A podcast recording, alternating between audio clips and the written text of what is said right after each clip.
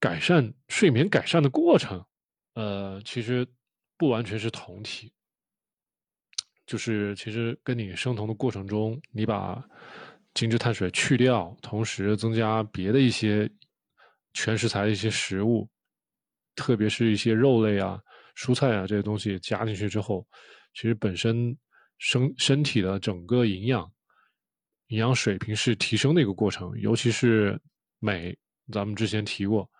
那个镁对睡眠睡眠的那个作用很大。你看为什么那些人啊失眠了就直接去买什么苏糖酸镁啊，一吃效果很好，就是这样子的。如果没有特意去买补剂，靠食材、靠食物来改善的话，可能是有一段时间。但是你说靠补剂，这东西效果就来的很明显，你就可以很直接的说明啊这个镁对睡眠改善的一个作用。当然，你可能还有一些，同时，呃，咱们吃那个碳水呢，就是在消耗镁的一个过程，所以你一旦生酮了，你对碳水的这个需求变少了，然后呢，你同时又吃进去很多的镁，这样的话，你的睡眠就会有改善。当时，同时我们吃镁的时候也会注意到，你就很多，嗯。哎，挺好的，现在人多多起来了啊！开始有朋友说自己的经历了。这位叫子墨的朋友说：“呃，糖尿病二十三年，哇，很长了，真的是很长了。胰岛素打了胰岛素十八年，低碳生酮了一年半，胰岛素停了，太好了，太好了。血糖稳定在六左右。您您最近再去看看您的糖化血红蛋白会不会呃更漂亮一些啊？会不会在六点五以下？”会不会在五点五左右呢？到时候去看一看糖化血红蛋白，体重在一百二十五斤，那很好了。其实不光是哎五点七很漂亮很漂亮，加加油。到了五点五，您就基本上没什么好调理的了。嗯，就是糖尿病二型，咱们上一次直播也也一直在说，就其实现在有一些先行者啊，一些医院的一些机构，他们就已经在用。低碳生酮饮食在调节，为病人服务了，呃，收费服务。所以，如果大家自己有这个能力，能够学好，能够自学好低碳生酮饮食，能够自己把自己的嗯糖尿病给逆转回来，那真是省了一大笔钱。对了，子墨的朋友，您是怎么？您是那个，我想想啊，您是去了医院有医生教你吗？还是怎么样？您这个糖尿病的情况是？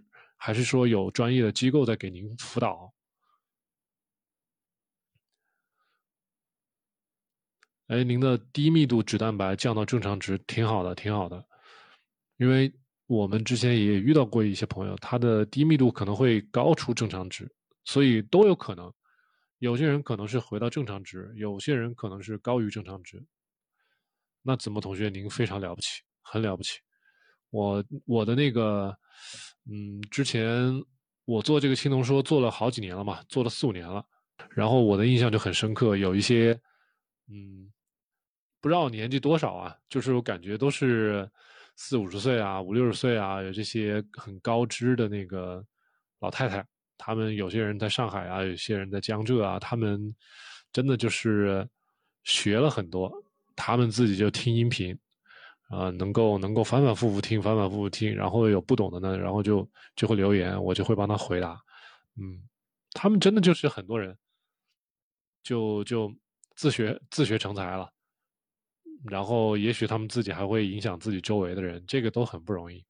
所以子墨同学，您的那个，你看你五十岁都能好好花一年的时间把这个东西学好，那真的是一个是您这个动动力很强。再一个，您的接受能力、您的学习能力也很强。啊，您您这个就比就比我在网上看到的很多人小年轻是吧？你这个做一点点遇到挫折了，然后就就要开始说这个生酮饮食不好，这个确实是啊没有必要。对的，您的 LDL 小而密也高，这次体检报告还没出来，按理说小而密也要降下来。可能您您做那个低碳饮食、生酮饮食大概多久了？从头到尾？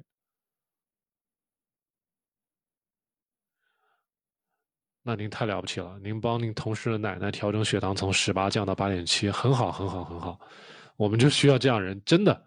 说实话，靠医生靠不完的，医生太少了，而且那个您去医院吧，医生还一个劲儿说你不要干这个事情，所以真的是要等全社会接受这个这套饮食方法是很难的，等不到那个时候，人都都都都都病的不知道成什么样了，嗯。小儿密按理说最后也应该降下来。对老老年人的观念不容易改变，是这样。我们我们周围有一些那个什么，有一些朋友，他的父母啊什么的，确实就不太喜欢听话。但是对待这种老人也有方法，怎么说呢？有几种方法，一种就是钱，比如说我花很多钱给你买很多好吃的好喝的，都是生酮产品，也不叫生酮产品，新鲜的吧，新鲜的肉类啊，坚果呀。什么橄榄油、脂嗯椰子油啊这些好东西，就给他买了。然后你说你不吃，不吃，最后这东西都倒掉，都给扔掉，这食材都坏掉了，我也扔掉。那老年人就说，就会就是说你习惯是一方面嘛，但是他又舍不得扔这些，啊，把钱给扔掉。所以很多时候他们就是半推半就。然后还有一种更更有效的方法是什么呢？就是给他们带那个血糖仪，给他们带那个连续血糖仪。带上连续血糖仪了，他们不听话，乱吃是吧？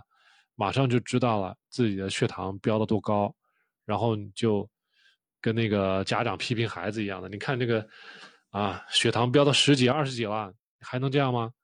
后来他就慢慢的会会知道收敛，最后他就能配合你。所以这两种方法，这都是我从我的那个粉丝群里面了解到的。他们 真的是想了很多方法去去影响老人，嗯。呃，我看看啊，那个奶奶七十六岁是吧？真的是，然后最后把奶奶接到自己家里培养习惯。是的，这个降血糖就是很快，所以一旦做那个生酮啊，做低碳了，那个如果那个老奶奶平常还吃那个降糖药的话，一般来说。只要开始低碳生酮，嗯，那个降糖药就要先减一半，减了一半之后再观察，然后如果你说能配合动态血糖仪，那是最好，能够看到他的那个血糖它的上下区间，这样的话你们可以实时的调整那个呃用药，这个的话要么去找医生，要么就是你们自己啊对自己操作，这个的话有时候有时候你去找医生吧，如果那个医生不懂的话也很麻烦。就是这种情况，所以您算是帮助了很多人了。我觉得这个您这个行为很了不起，嗯，咱们做科普也是这个目的，也是为了让大家，嗯，能够摆脱将来得糖尿病的这种命运吧。很多人现在很多人确实，你小胖墩儿太多了，小胖墩儿多，等自己成年以后是吧？糖前是吧？等到三四十岁，糖二，嗯。然后后半生就很很悲剧了。然后这位叫未来少女的女生说：“生酮饮食会每天掉秤吗？不会，生酮饮食它只能说你平均下来，如果你说一周你能平均掉个五百克左右，你就算是成功。如果但是也会遇到平台期，所以就看你到底是怎么吃。”就是一般来说，一开始会掉秤，中间就会遇到平台期，那平台期突破了，还会再降一一道，啊，然后大概就是三个阶段，到了最后的话，又是一个稳定不动的一个期间，不会再继续往下掉了。然后我们整个人体的体重，它不是一直往下掉的，它是波动的，就像那个这种这种波动，整体的波动趋势向下就对了，你不要要求像一条直线往下走，这是不对的，不可能的。然后这个叫吴邪和无双妈妈问：“请问你低碳以后还在断食吗？”我现在跟我现在是生酮，并不是低碳，所以我现在每天都在生酮，每天都在断食，但是体重并没有太大变化。所以就是说，你降到某一个，我给大家说一个，就说你体重最后会降到多少啊？如果大家了解这个 BMI 的这个概念的话，你的 BMI 大概降到十九左右，你就降不动了。十九到二十之间，你基本上就降不动了。这个人体是很聪明的，你不要以为这个体重会一直呃，只要你继续这么干，你就会一直呃体重就减下去，这是不会的。咱们身体很聪明，到时候你真正减到你很瘦了，然后你就会饥饿感会很强，你就会想吃东西，你一吃东西体重就会回来一点点，所以到了某一个正常的呃体重的下限，你的体重就不会再往下了。那就为什么我们那个 BMI？通过大数据统计出来是吧？十八点五是健康人群的体重的下限，所以你说会不会一直减呢？不会的，不会一直减下去，而且也不会是说一条直线往下减，是波浪的、震荡的下行，而且中间可能会遇到一点平台期。然后小基数生酮有用吗？这个就要看啊，你的小基数，你虽然整体体重比较低，你可以去看一下你的脂肪。脂肪怎么说？就是你的脂肪率、体脂率。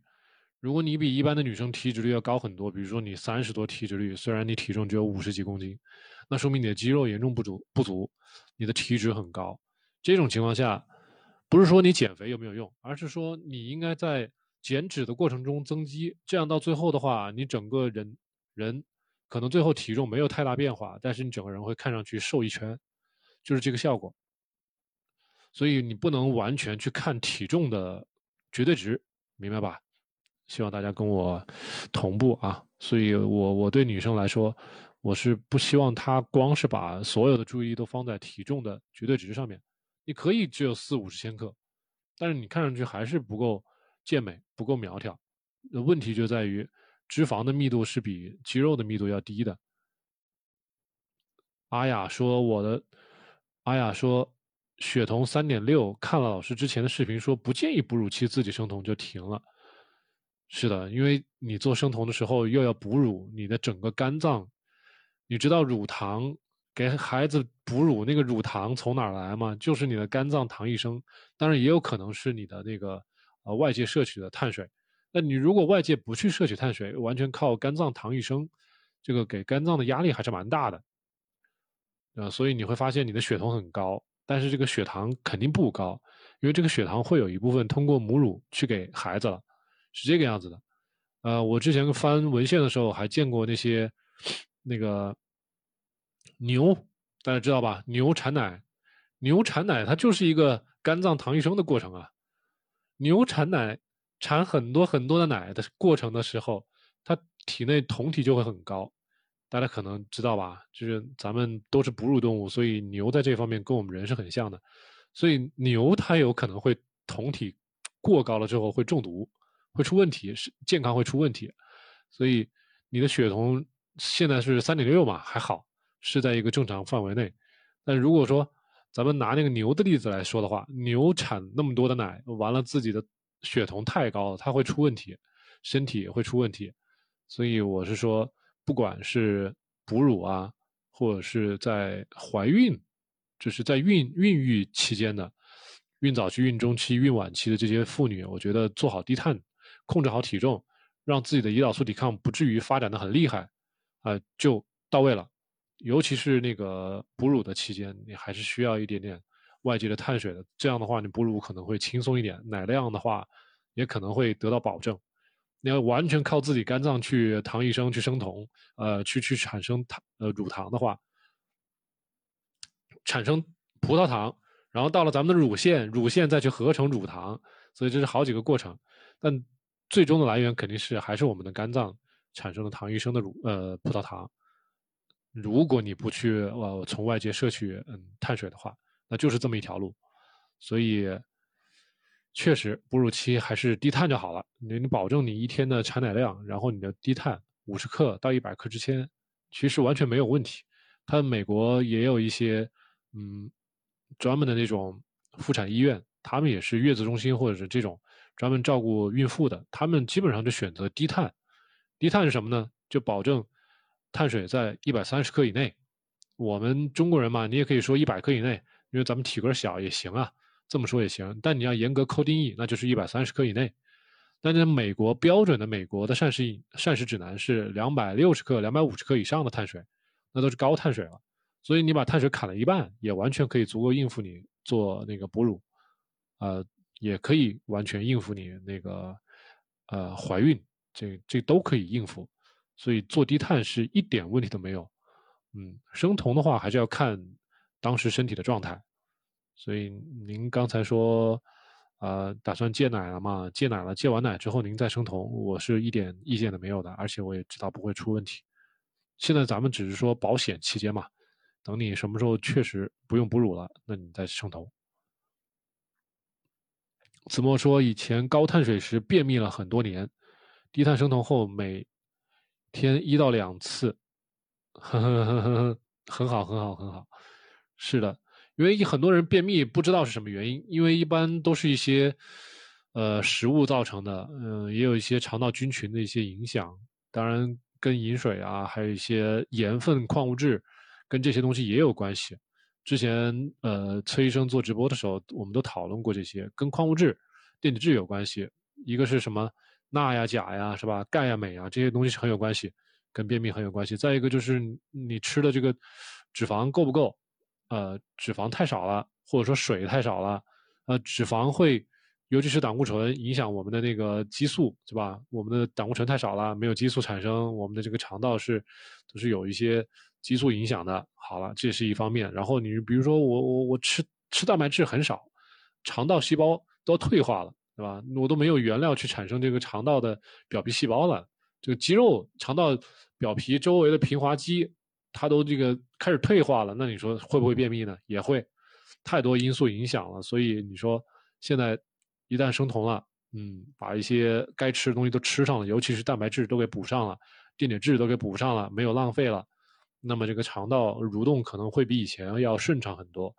再一个就是说吃了很多的蔬菜啊、纤维啊，然后精致米面的影响少了，可能肠道的菌群也会变好，啊，变好了之后。甚至你可能还会吃很多什么酸菜呀、腌菜呀这些东西，可能都会，呃，影响我们的肠道菌群，会会让你的便秘缓解。所以子木的这个大概多少？一年半还是两年？我我不记得，您再跟我敲一下，你到底生酮多久了？呃，从我这儿学了多久了？我觉得您这个例子是太好了。我觉得，呃，中中老年朋友学低碳生酮是最坚决的，比年轻人要好，比年轻人要要执行力强。嗯，奶酪是不是比酸奶更生酮友好？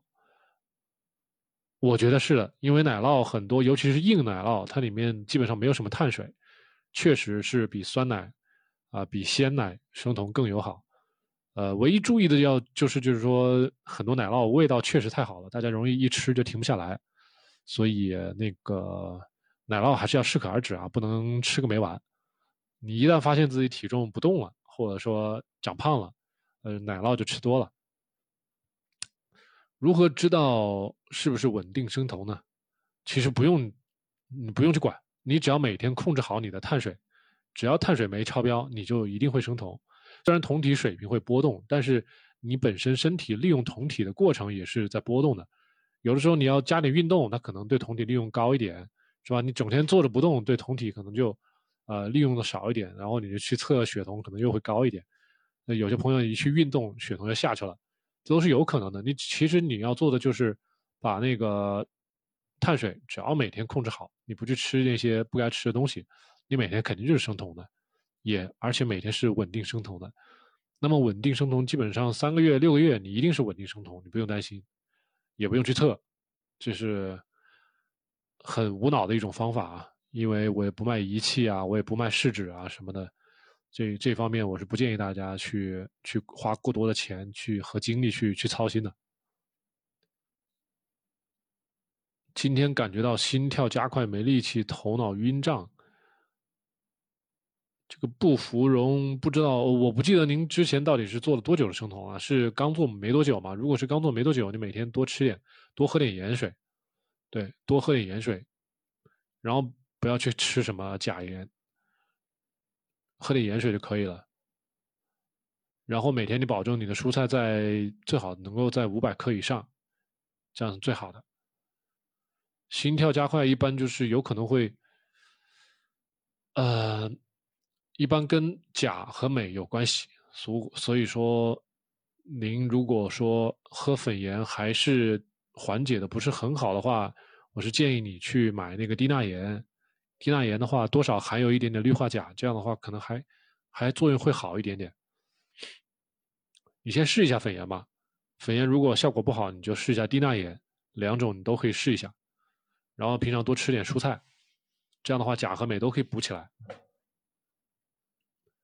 然后还有一种情况就是心跳加快，还有可能就是除了电解质还有别的情况啊，比如说你血糖低了，你也可能会心跳加快，这个是我们的交感神经。啊，它的下意识的作用，你血糖低了，有可能你断碳太厉害了，是吧？说生酮就生酮，马上就断碳了，这你身体胰岛素还没有调节过来，每次分泌很多，所以你一下子把血糖压下去，你有可能血糖过低，过低了之后，你心跳可能会加快，所以心跳加快有很多因素，不完全是钾呀或者是钠的问题，镁啊这些问题，有可能你血糖低了，这是很正常的。所以为什么说断碳啊、做生酮啊，是中间要有一个过程？嗯，之前有朋友会会希望就是说，啊，我做生酮，能不能三个月给我搞定啊？其实我希望这三个月是拿来做过渡的，我不希望有谁，哦，你今天告诉我生酮，我明天就会断碳，呃，然后三个月后我要瘦成一道一道闪电，这种人可能没办法做好生酮啊。对，子墨朋友说，我们单位的肥胖年轻人很多。是的，我们我们现在在小区里面到楼底下走一走，你看肥胖的人很多，不用说三十多岁，二十多岁，肥胖的人都很多。呃，昨天我还看了一个新闻，说一个小孩子才十几岁，就那个什么了，酮症酸中毒了。我天呐，这个要好好查一查，看他到底是二型糖尿病了还是一型糖尿病啊？很多小孩有可能是一型糖尿病，但是没有查出来。很多三十几岁的人有痛风，哇，对的。你说，他们就听了你的建议，那说明您在单位德高望重啊，是吧？很多人跟周围讲，跟周围人讲去说这个低碳生酮，很多人根本就不理解啊，而且根本不当回事儿啊，还是说明您是很有那个，你有很有重量，很有权威。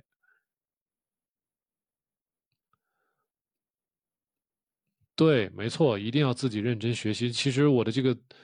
学习资料吧，咱们这已经可以说是学习资料了。我要拿出去卖啊，我真的是，我把它打个包，卖好几千块钱我都可以收的，我都免费的放在网上，大家自己去看呢。子墨同学，您您是省了好几千块钱啊，真的是省了好几千块钱。高碳水饮食的时候，如果不吃一顿就会心慌手抖，对的。这有可能是血糖的波动，也有可能是这个糖瘾的问题，这个都是客观存在的问题。这位叫 Sin 的朋友说：“嗯，子墨朋呃，子墨说我同事中认真学习的都有明显效果，就是那种反复问又不能自律的执行的是没有效果的。没错，啊，我现在做博主播了，做了这么多年了，我对。”网友也是有所选择、有所选择的。如果跟你交流，我发现你是一个，呃，善于思考的一个人，呃，知道自己去尝试，然后有这种学习的精神、有这种尝试的精神的人，我就会很乐意跟你打交道。如果什么还没做呢，一上来跟我提一堆的疑问，完了自己现实生活中一步也没有去做的，这种我就单纯的浪浪费我的时间，我是不让不会去回回回回复他们的。最多就是把节目丢给他们，他们爱看不看。子墨朋友，你的这个总结很好。低碳后一天一顿也不会手抖了，这位叫 Sin 的朋友，太好了！你这个说明你的血糖的问题已经解决了。以前是高胰岛素血症，现在您这个胰岛素已经控制好了，很好的，您这个做的很好。基础代谢这个问题。是以前那套传统的人，这个算卡路里搞出来的一套方法，所以你一旦做低碳生酮，尤其是做生酮，你就不要去管卡路里，你就按照你的胃口吃，你能吃多少吃多少，直到按照某一种情况下，你吃了之后发现体重开始增增长了，就说明你吃的实在是太多了。但一般人情况下，他其实即使不限制你饮食的那个摄入量，你吃肉啊。吃菜啊，吃到一定程度，你吃饱，你根本就吃不下去了。然后经过稳定生酮之后，人的食欲往往会被抑制住，所以你到最后你会发现啊，实际情况下你是没有吃到基础代谢的，但是你的基础代谢并不会随之降低。然后呢，在这种情况下，你还是会可以积极的减肥、减脂啊。我说的是减脂，这种情况下就是你并没有吃的很多，然后你代谢也没有降低，就是为什么呢？因为其实我们以前的那套传统的方法，它算卡路里，对吧？算卡路里，然后给你吃很多碳水，碳水吃多了之后，你相应的脂肪也少了，蛋白质也不会很高，所以你蛋白质说到底不高，你的肌肉用一段时间就会肌肉不够，肌肉不够了，完了，你的你的你的代谢又低了，代谢又低怎么办啊？你赶赶紧去运动啊，运动，或者说再给你调整什么饮食，这个是个恶性循环。但是我们生酮饮食来，你把碳水减少了没关系，肉吃够，对吧？肉吃标准。也不会说让你吃很超量的肉，让你吃你也吃不了那么多。比如说你一天吃个半斤肉，是吧？我让你吃一斤肉，你能吃下吗？吃不下。所以你吃半斤肉，保证了你的肌肉量不会减少，同时你可能像做到中后期，你开始用呃断食，一天两餐，是吧？这样子，你一旦加入了断食，我们体内会自己分泌出来生长激素，生长激素是成二十倍的增加。你想想这个生长激素。就能够主动的提高你的代谢，所以有很多方式能够避免我们，就是我们生酮饮食、低碳饮食，还有这个轻断食，能够防止我们的代谢降低的。但是你说弄传统那帮人来跟你说，他才不会跟你讲这个激素啊、代谢方面的问题，他才不想揭自己的老底呢，他他才不想告诉你这个低碳生酮饮食有这么多好处，要不然就显得他自己就没有什么好处，他只会算卡路里，没有意义。他们这个国外做很多那种呃研究吧，就是请几十上百号人做实验，我就让他们随便吃，不限制他们蛋白质到底吃多少啊，脂肪吃多少啊，就让你吃自助餐啊，只要是低碳生酮，我让你吃自助餐，吃吧，吃了这波人最后还是体重下降，所以这个东西不要去算卡路里，咱们说前面说那么大一通，就是说你不要去算卡路里。也不要去管基础代谢，你就按照你的食欲去吃，吃到一定程度，该停就停，就一一概不吃，就这样子。唯独就是在我节目里面可能提到的，就是说，你如果真的是冲着呃比较低的体脂率去走的话，那对蛋白质的控制，对脂肪的控制，到最后还是要纳入考虑的。但是在你做低碳生酮的初期，你在适应的这个过程中，你可以完全不用管，你就吃，先吃够，把你的食欲吃够先。唯独就是要求你把碳水控制好，然后在这个基础上你就随便吃，你还是能减重。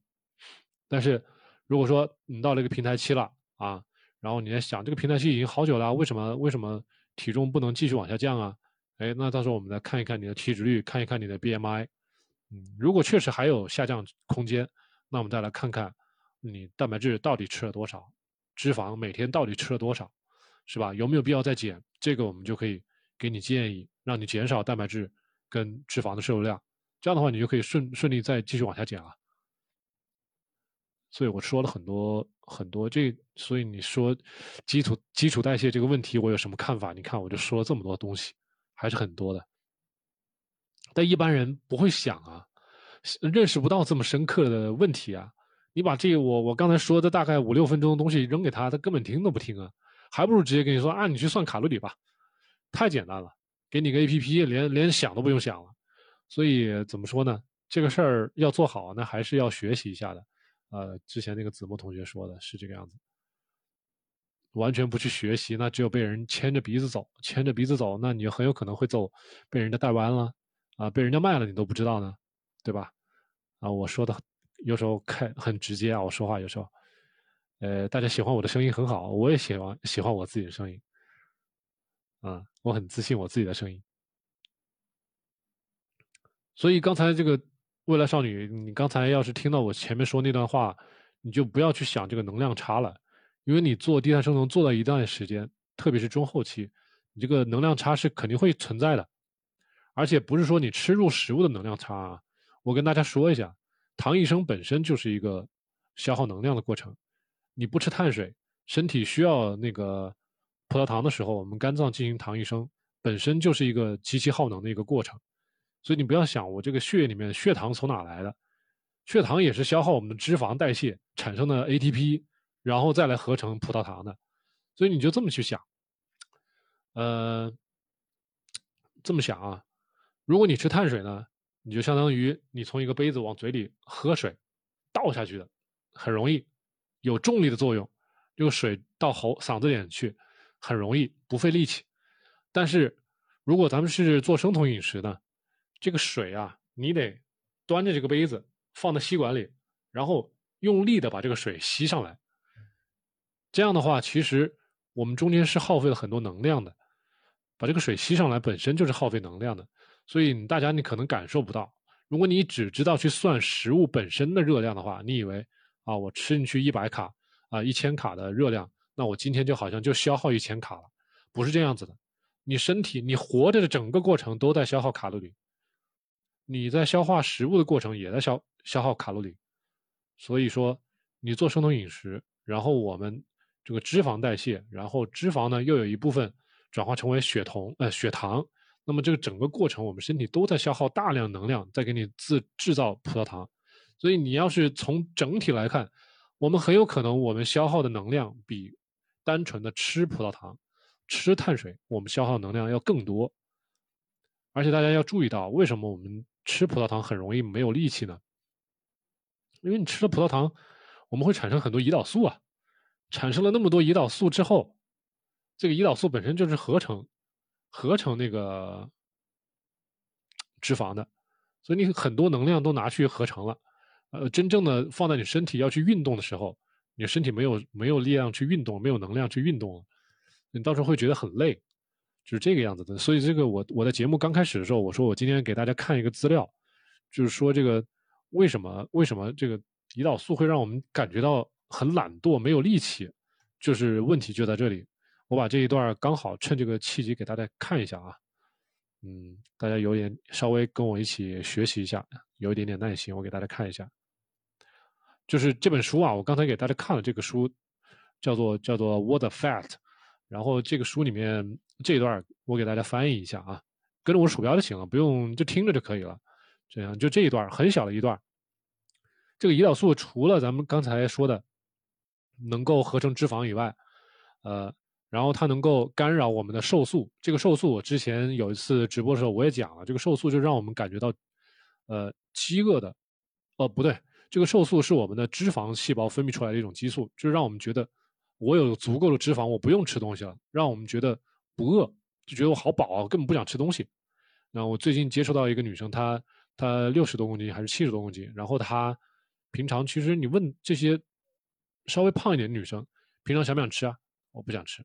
它真的是不饿，因为它本身脂肪就很多，它这个 leptin 就会比较多，leptin 在血液中浓度比较高，我们的大脑下脑丘就会觉得好，脂肪已经够多了，不用吃那么多东西了，这是人的一个正常的生理反馈。好了，胰岛素来了，胰岛素来了之后，它会干扰 leptin，干扰咱们这个瘦素，让我们的这个下脑丘根本接收不到你本来就不饿的这个状态，这个这个信号，所以按理说你本来就不饿，你就不该吃东西。现在你吃了很多碳水，胰岛素来了，这个荷尔蒙呢，这个瘦素呢就被干扰了，这个信号呢就就没有了，没有了之后，你的大脑就好像觉得啊，那既然没有不饿，那是不是就饿了呀？那是不是该吃东西了？就是这样子的。所以它这个在这个地方叫做 insulin effectively disables the not hungry switch，就是你本来该觉得饿，现在胰岛素来了。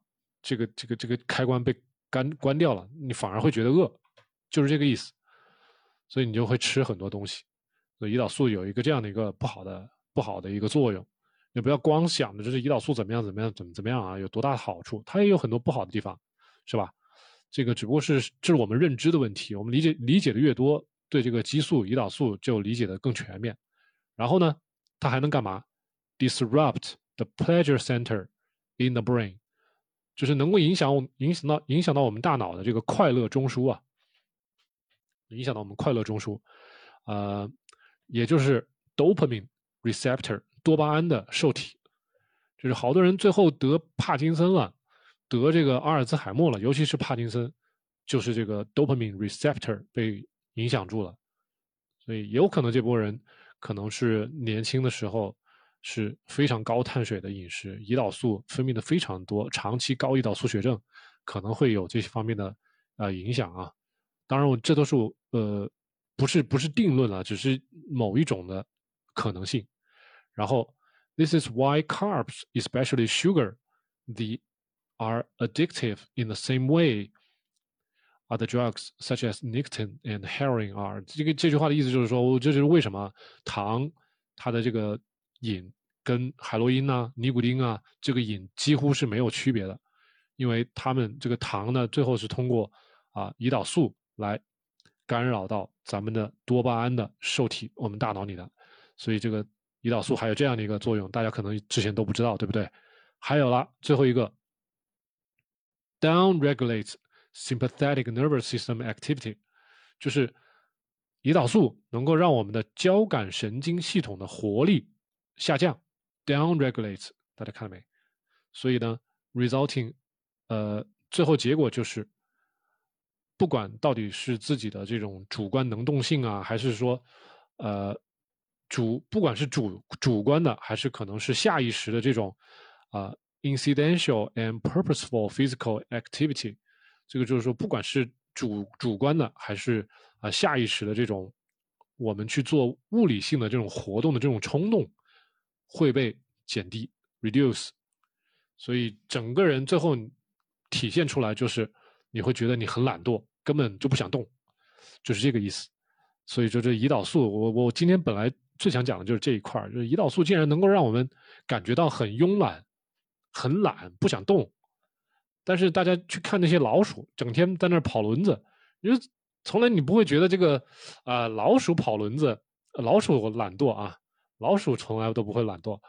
所以最后给大家讲的这个意思就是说啊，胰岛素有这些从咱们从来都没有意识到的这种三个啊，咱们没有想到过的这个问题，能够影响到我们的多巴胺的受体，能够让我们变得更加慵懒，是吧？更别说影响咱们的瘦素，让我们觉得饥饿了。这个都是都是咱们之前没有想到过的这个能呃胰岛素的这个不好的一面。所以尤其是很慵懒这一块啊，我以前很胖的时候，我真的是哪儿都不想动。现在人老是在网上说我要干嘛，要摆烂，摆烂这不也得躺着吗？是吧？啊，我要躺吃躺瘦，连瘦都要躺啊，这个 这有点矛盾了，对不对？那个躺了，就说明你胰岛素高了。你躺着胰岛素那么高，你还怎么可能会瘦呢？不可能的，对不对？呃，所以我们多多学点东西还是有好处的。